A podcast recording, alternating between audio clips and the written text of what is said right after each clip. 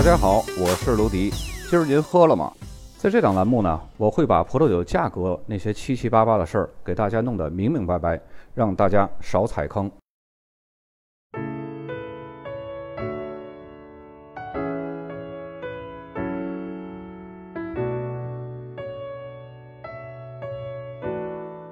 提到新西兰怀拉拉帕产区，或许你会感到陌生，但是说到它的子产区马丁堡，估计不少葡萄酒爱好者或多或少呢都会有些耳闻。怀拉拉帕葡萄种植面积很小，仅占整个新西兰总面积的百分之三，出产的葡萄酒呢占整个新西兰的百分之一。怀拉拉帕产区，它是位于新西兰北岛的最南端，在首都惠灵顿的东部，由北部的马斯特顿、中部的格莱斯顿，还有南部的马丁堡这三个小产区组成的。各自产区呢，由于海拔以及土壤层的不同，也就造成了葡萄酒风格之间的差异。怀拉拉帕这个名字呢，在本地的土著毛利语中的意思是闪闪发光的水域。这里的气候呢是属于半海洋性的气候，西面受到了塔拉鲁瓦山脉的庇护，南面有时会有强劲大风的侵袭。该产区的年平均日照时长是一千九百一十五个小时，春秋两季呢较为凉爽，夏季干旱炎热。但是夜间呢是足够凉爽的，早晚温差是比较大的。产区的年平均降雨量是九百八十毫米，主要是集中在冬春两季，这也就造成了冬季多雾的气候条件。冬春两季的降雨，夏季显著的昼夜温差，以及漫长而又干燥的秋季，为葡萄的生长创造了良好的条件。这里的土壤是以粉砂壤土为主，底层呢是砾石，排水性是非常良好的，而且冬季多雾的气候条件也使得砾石中的矿物质充分释放到土壤中，可以让葡萄具有独特的风味儿。由于产区内河流纵横交错，使得有些砾石甚至可以达到十五米深的土壤层。此外，一些葡萄园里面呢还分布着粘壤土和石灰岩。克拉拉帕产区鼎鼎有名的是黑皮诺葡萄酒，典雅而且极富有特色，占产区种植面积的百分之五十三。作为怀拉拉帕旗舰红葡萄品种，黑皮诺展现了与这片大地极大的契合度。其中呢，有以马丁堡为代表，典型的怀拉拉帕黑皮诺口感丰富，富有质感，极具深度。这里的长相思也是非常出彩的。跟其他的产区相比呢，这里的长相思多了一丝复杂的口感，香气浓郁，但不失活力，酒体适中，带有矿物质、草本和热带水果的气息。除此之外呢，这个产区还有酒体饱满、优雅迷人的霞多丽，芬芳馥郁的雷司令和灰皮诺，以及颇具北罗纳河谷风格的希拉。咱们沿着这张地图从南往北看，首先呢就是马丁堡。马丁堡是怀拉拉帕知名度最高的一个子产区，是黑皮诺的明星产区。同时呢，这里也是一个风景如画的村庄，被许多小型的葡萄园所环绕着。这里白天干燥，晚上凉爽，四季分明。地处塔拉鲁瓦山和林木塔卡山形成的雨影区的背风坡，是新西兰北岛最干燥的地方。这个地区的昼夜温差是非常大的，葡萄园的通风性也是非常好，这就使得葡萄的生长期非常长。由于自然风会影响当地的葡萄藤开花，因而呢，葡萄的产量也会降低。但这也为葡萄果实束缚小，可以使养分更集中地供给到有限的果实当中，这也就使得果实的风味会更加浓郁。当季的土壤呢，是以石灰岩和冲积土为主的，表层土壤薄而且贫瘠，土壤富含矿物质，跟勃艮第的土壤是颇为相似的，因此马丁堡也被誉为南半球的勃艮第。也正是由于1978年的一份报告将马丁堡和勃艮第的土壤结构做了对比，才让更多的富有开拓精神的酒农坚定了信心，在此大量的种植黑皮诺。黑皮诺葡萄酒呢，也就成了马丁堡地区的明星产品，精致优雅，而且极具特色。通常呢，会带有一丝辛辣的口感，李子的野味儿和干涩的泥土气息相融合，使得这里的风格呢，和新西兰同样出色的中奥塔哥的黑皮诺有着明显的不同。中奥塔哥黑皮诺是那种醇厚而又浓郁的，而马丁堡的黑皮诺呢是优雅复杂而且极具深度的。马丁堡的葡萄园呢面积将近七百公顷，但是却占据了整个怀拉拉帕总种植面积的百分之八十。大部分的酒庄都是家族自营的精品小酒庄，所出产的葡萄酒仅占整个全国产量的百分之一。但马丁堡这百分之一的葡萄酒却以风格凝练、质地细腻、酒体复杂而闻名于世。特别值得一提的是，这里啊，一年一度的马丁堡美酒美食节，时间呢是每年的十一月的第三个周日。届时呢，穿梭巴士会带领你一天之内喝到众多酒庄的美酒，每家酒庄呢还会邀请不同风格的餐厅以及乐队，让你尽享一个充满音乐、美食、美酒和阳光的夏日。这里我没有说口误啊，因为新西兰的十一月刚好是南半球的夏天。截止到二零一九年，马丁堡美食美酒节呢已经举办过二十八届了。二零二零年因为疫情就取消了。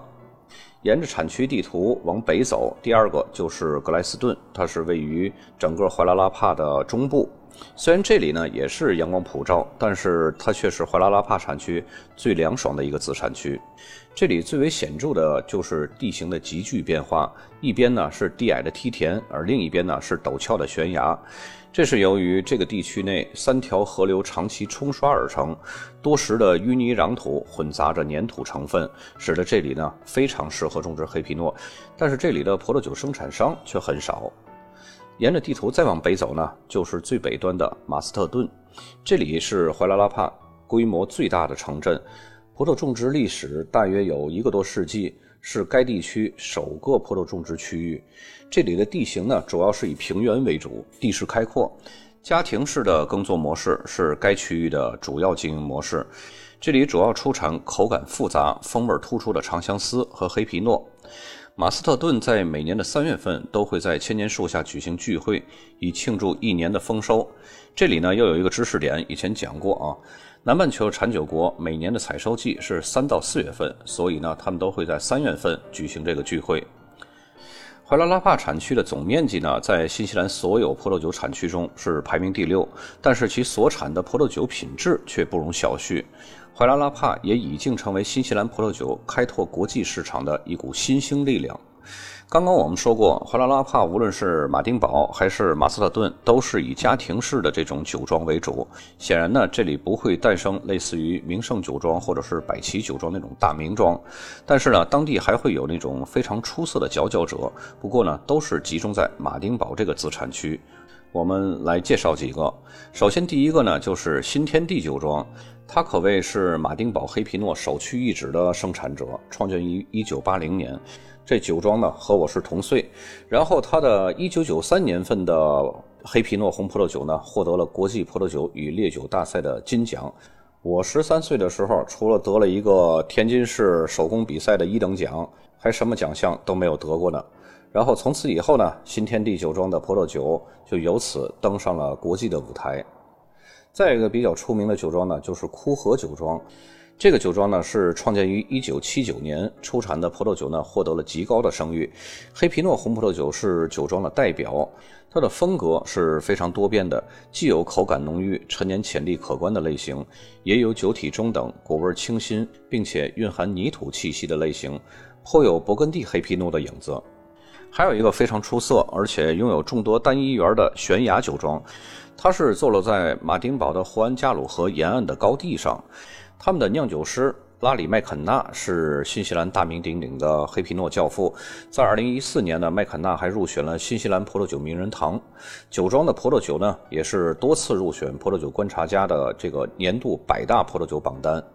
值得注意的是，所有的酒庄出产的单一园葡萄酒呢，都是要比只标明产区的要贵，一般价格呢会贵到三分之一到一倍左右。一会儿呢，我们也会看到几个单一园的葡萄酒酒标。然而，这些当地酒庄再贵，即使是单一园的葡萄酒呢，也不过是五六百块钱；不是单一园的马丁堡呢，也就是两三百块。但是有一个凤毛麟角的酒庄是绝对值得注意的，这个酒庄的黑皮诺也是马丁堡唯一一个入选新西兰最贵 TOP 前十的一款酒，这就是库苏达酒庄。这个库苏达啊，其实成立时间并不长，是二零零一年才成立的，但是绝对是黑马中的翘楚。翻遍整个怀拉拉帕三个子产区，即使是均价最贵的刚刚那三个大酒庄的酒呢，也和它差着两倍以上的价格呢。更离奇的还有一个事儿呢，就是这个酒庄的创始人是日本人，因为两千零一年跟着家人一起移民到了新西兰，所以呢才创办了这个酒庄。而这个酒庄的名字的音译库苏达，翻译成日语呢就是南田。这个创始人呢就是南田浩之，就是这个图片上这个人。而且呢，他在他的酒标上还有印上他的这个印章，就是类似于一个中国的这么一个方印章一样。一会儿呢，我们也会看到这瓶怀拉拉帕最贵的葡萄酒的酒标。虽然说他是两千零一年才跟家人一起移民到新西兰，才开始创办这个酒庄，但是呢，他从十多岁就开始游历德国、澳大利亚和勃艮第这些个各大名庄，开始学习葡萄酒了。所以呢，才能一落地新西兰马丁堡就打败了一众当地的大名庄，空降成为当地的膜拜酒庄。而且他的酿酒理念呢，也是遵循了东方的自然法则。好了，接下来我们来看一下酒标吧。本期酒标不多啊，呃，首先第一个酒标，左边箭头指向的是长相思，然后长相思下面的呢是格莱斯顿，这格莱斯顿就是怀拉拉帕中部的一个子产区，然后右边箭头指向的是一个有机种植，它是遵循有机的这个原则来种植的整个葡萄园。接下来第二个酒标，左边靠上箭头呢是黑皮诺，然后靠下的这箭头也是格莱斯顿，然后右边也是显示有机种植。再接下来这个酒标就是刚刚我说的那个怀拉拉帕地区最贵的那瓶酒，这个就是咱们先来看一下酒标，酒标上面表现的信息挺多的啊。呃，首先左边箭头最上面那七个圆圈那个就是代表。它体现的是使用东方的自然法则来维护它的葡萄园，这是一个很抽象的一个标志啊。